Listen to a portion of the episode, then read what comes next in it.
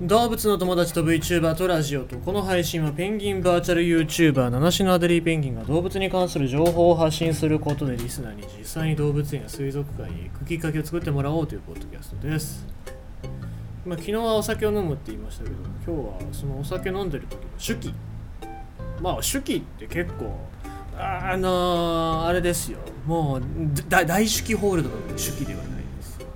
ね。ごめんなさいもうそういうギャグを全部拾い食いしないと気が済まないタイプなのですけど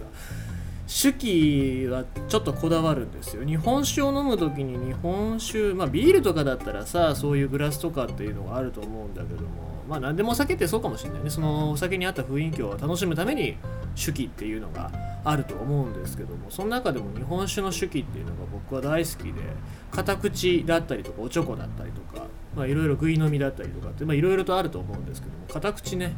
ペンギン柄の片口がありましてそれを買いましてで飲んだんですけどもやっぱり雰囲気としては面白くてなんかいいですよね。このなんか丸みのある形っていうのが手記にすごくマッチしててすごくなんかお酒の味が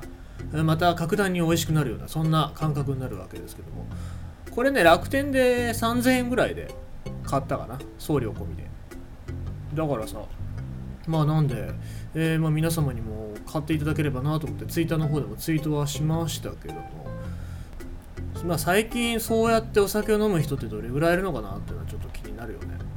というのも、まあ、お酒の飲み方っていろいろあってさなんかニコニコ動画で流行ってる酒の飲み動画はなんだアルチューカラカラとか言ってさなんかこう汚ね畳の上でおっさんがなんか焼酎のでかいやつをさなんかでかいなんかコップみたいなのにガラガラガラって入れてでなんか汚ね飯を作って食うみたいなそういう動画がすごく流行ってますけどあれすっげえ嫌いなんですよね。逆にあの長火鉢のおじさんっていうあの動画、まあ、タイトルは違うんですよ。長火鉢で調べたら多分出ると思うんですけどもその動画はすごく好きですね。綺麗にお酒飲んで手記なんかもこだわっててで食べ物なんかもなんか季節のものだったりとかなんか日本らしいもの食べたりとかたまにはアメリカっぽいもの食ってたりとかっていうのがありますからね。なんかそういうお酒の飲み方を若い人にはしてほしいなと。僕も貧乏ながら貧乏ながらもう月に1回週に1回ぐらいの楽しみとしてそういうのは持ってますから。なんかそういう飲み方をしてほしいななんて思います。ね綺麗にお酒は飲みましょう。さああということでございまして今日のニュース読んでいきたいと思います。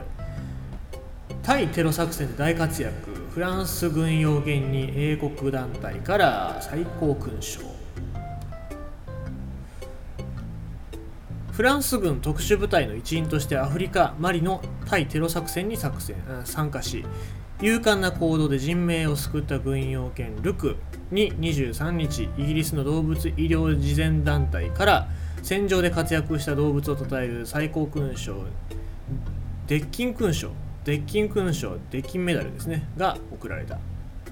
幸運を呼ぶ犬としてルク,、えー、ルクラ・シャンスの愛称で知ら、えー、親しまれた。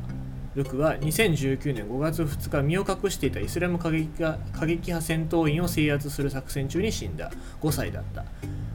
死骸は戦死者と共に同様にフランス国旗に包まれて帰国し儀仗兵に迎えられたというわけです。勲章は2019年4月に行われた作戦で勇敢な行動に対して授与された。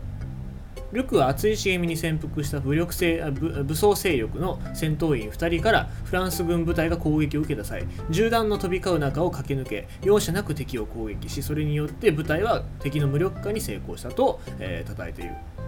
作戦の後半では戦闘員1人を攻撃して陽動を誘い4人の無力化を支援。その後爆発物の探索中に遭遇した戦闘員1人を制圧した。ルクは飛びかかっただけでなく5分以上も戦闘あ交戦した。とハンドラーを務めていた兵士は語っている。おかげで私は今あなたと話ができている。ということでまあ動物の受賞っていうのは前にも僕話したかもしれないですけども地雷撤去するネズミっていうのがいますよね、えー、前、えーと、アフリカオニネズミ。アフリカオニネズミがカンボジアで地雷撤去に貢献したということで、まあ、同団体さっきとさっき言ってた動物愛護団体の方から金メダルを受賞されたということでございましてニュースになっておりましたけども今回このルク君っていうのは2年前に、えー、亡くなっているわけですね。でこの丸2年そのルク君の死から丸2年を迎えるのを機に戦場で命を落とした全ての軍用犬を、えー、表彰する、え記念碑を設立する予定だということでございまして、まあ、それに先立ってこのニュースをということですね。えー、まあさあこういうニュースを聞いて思うのは人間だけじゃなくて動物っていうのも戦争に巻き込まれたり戦争に利用されるんだなっていう話をが、え、出てきますよね。で、まあ、この、えー、デッキン勲章っていうのが、えー、1943年、結構古いですね、1943年に設立された勲章制度で、戦地に従軍した動物の非常に勇敢かつ献身的な行動を称える最高勲章、犬の他に鳩や馬、猫にも授与されているというわけですね。鳩もまあ伝承鳩だったりとかっていうところで使われたりもしますし、あとはアメリカのとんでも兵器で誘導弾に鳩の目線を使うっていう鳩の中に入れてその鳩の目線でこのミサイルを誘導するみたいなそういう兵器を作ろうとしてたっていう計画もあったりしますけどもね、えー、まあ、そういう動物たちを表彰するっていうことですけども、まあ、できるだけ僕は動物を巻き込まないでほしいなっていうのが正直なところと、まあ、まず人間がそもそも戦争をしないようにしてほしいなっていうところはありますよね。特にま犬や猫鳩なんかっていうのは平和の象徴だと僕は思ってますからそういうところに動物が巻き込まれないようなそういう環境を作るっていうのがやっぱり本来の目的なんじゃないかなと思って勲章を渡すことでそういうところなんか曇らせないでほしいなとは思います。ということでございまして今日のニュースはタイテの作戦で活躍大活躍フランス軍用軍にイギリスの団体から再開しようというニュースでございました。